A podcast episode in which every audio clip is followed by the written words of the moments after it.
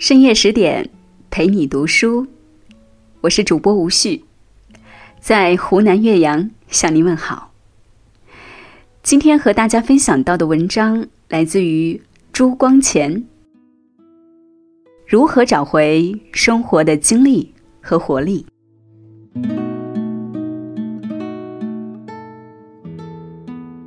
如何找回生活的精力和活力呢？第一，在理想和现实中找到平衡。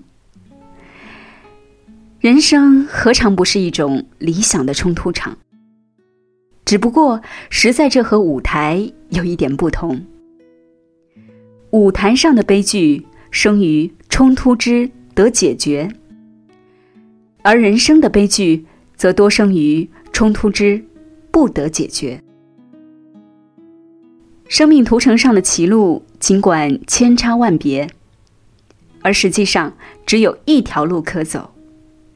有所取，必有所舍，这是自然的道理。世间有许多人站在歧路上，只徘徊顾虑，既不肯有所舍，便不能有所取。世间也有许多人。既走上这一条路，又念念不忘那一条路，结果也不免差误时光。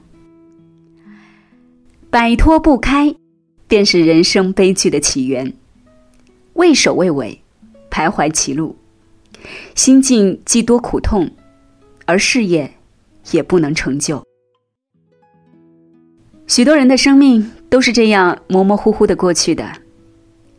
要免除这种人生悲剧，第一需要摆脱得开。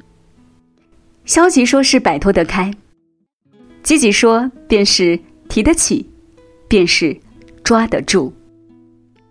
认定一个目标，便专心致志的向那里走，其余一切都置之度外。这是成功的秘诀，也是免除烦恼的秘诀。第二，找回生活的精力和活力。别忘了生活。我时常想啊，做学问、做事业，在人生中都只能算是第二桩事。人生第一桩事儿是生活。我所谓生活，是享受，是领略，是培养生机。假若为学问、为事业，而忘却生活，那种学问事业，在人生中便失其真正意义与价值。因此呢，我们不应该把自己看作社会的机械，一味迎合社会需要而不顾自己兴趣的人，就没有明白这个简单的道理。我最怕和谈专门的书呆子在一起，你同他谈话。他三句话就不离本行。谈到本行以外，旁人所以为兴味盎然的事物，他听之则麻木不能感觉。像这样的人，是因为做学问而忘记生活了。倘若先没有多方面的宽大自由教育做根底，而职业教育的流弊，在个人方面，常使他。生活单调乏味，在社会方面，常使文化肤浅扁狭。倘若基础树的不宽广，你就是砖，也绝不能砖到多远路。学问这件东西呀，先要能博大，而后能精深。做一个活泼的年轻人，青年人比老年人易于发愁些，因为青年人的生机。比较强旺，小孩子们的生机也很强旺，然而不知道愁苦，因为他们时时刻刻的游戏，所以他们的生机不至于被抑郁。我自己从前仿佛也尝到过烦恼的况味。从前长辈们往往拿应该不应该的大道理向我说法，他们说。像我这样一个青年，应该活泼泼的，不应该暮气沉沉的；应该努力做学问，不应该把自己的优乐放在心头。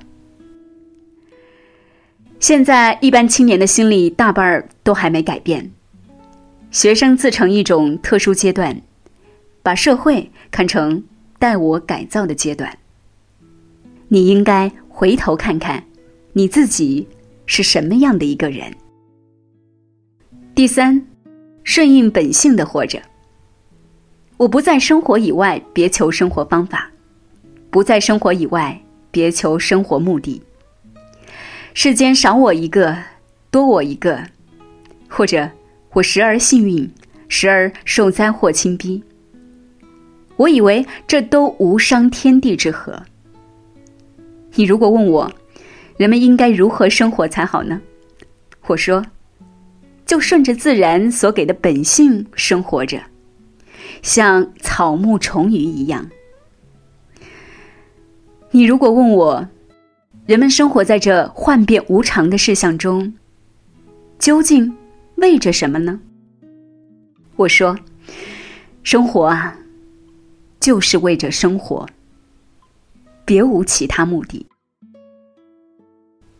你如果向我埋怨天公说：“啊，人生是多么苦恼啊！”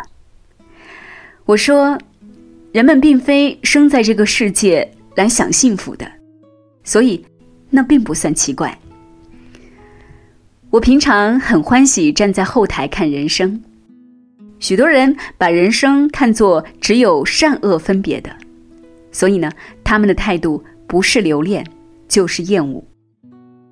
是非善恶对我都无意义。我只觉得，对着这些纷纭扰攘的人和物，好比看图画，好比看小说，件件都很有趣味。人生本来要有悲剧才能算人生，你偏想把它一笔勾销，不说你勾销不去。就是勾销去了，人生反更索然寡趣。所以呢，我无论站在前台或站在后台时，对于失败、对于罪孽、对于央救，都是一副冷眼看待，都是用一个热心精赞。这个世界之所以美满，就在于有缺陷。你要温和的坐在黑暗里。才能感受无目的的人生清凉。深夜十点陪你读书，在文章的结尾，想告诉大家一个好消息：十点读书开放了一座免费开放的成长图书馆，十天陪你听本书，想和你一起在阅读中遇见更好的自己。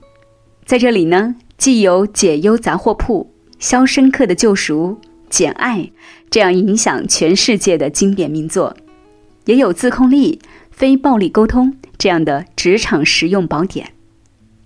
免费开放十天陪你听本书，如果你有兴趣，欢迎搜索关注微信公众号“十点读书”，进入成长图书馆，跟我一起阅读好书，成为更好的自己。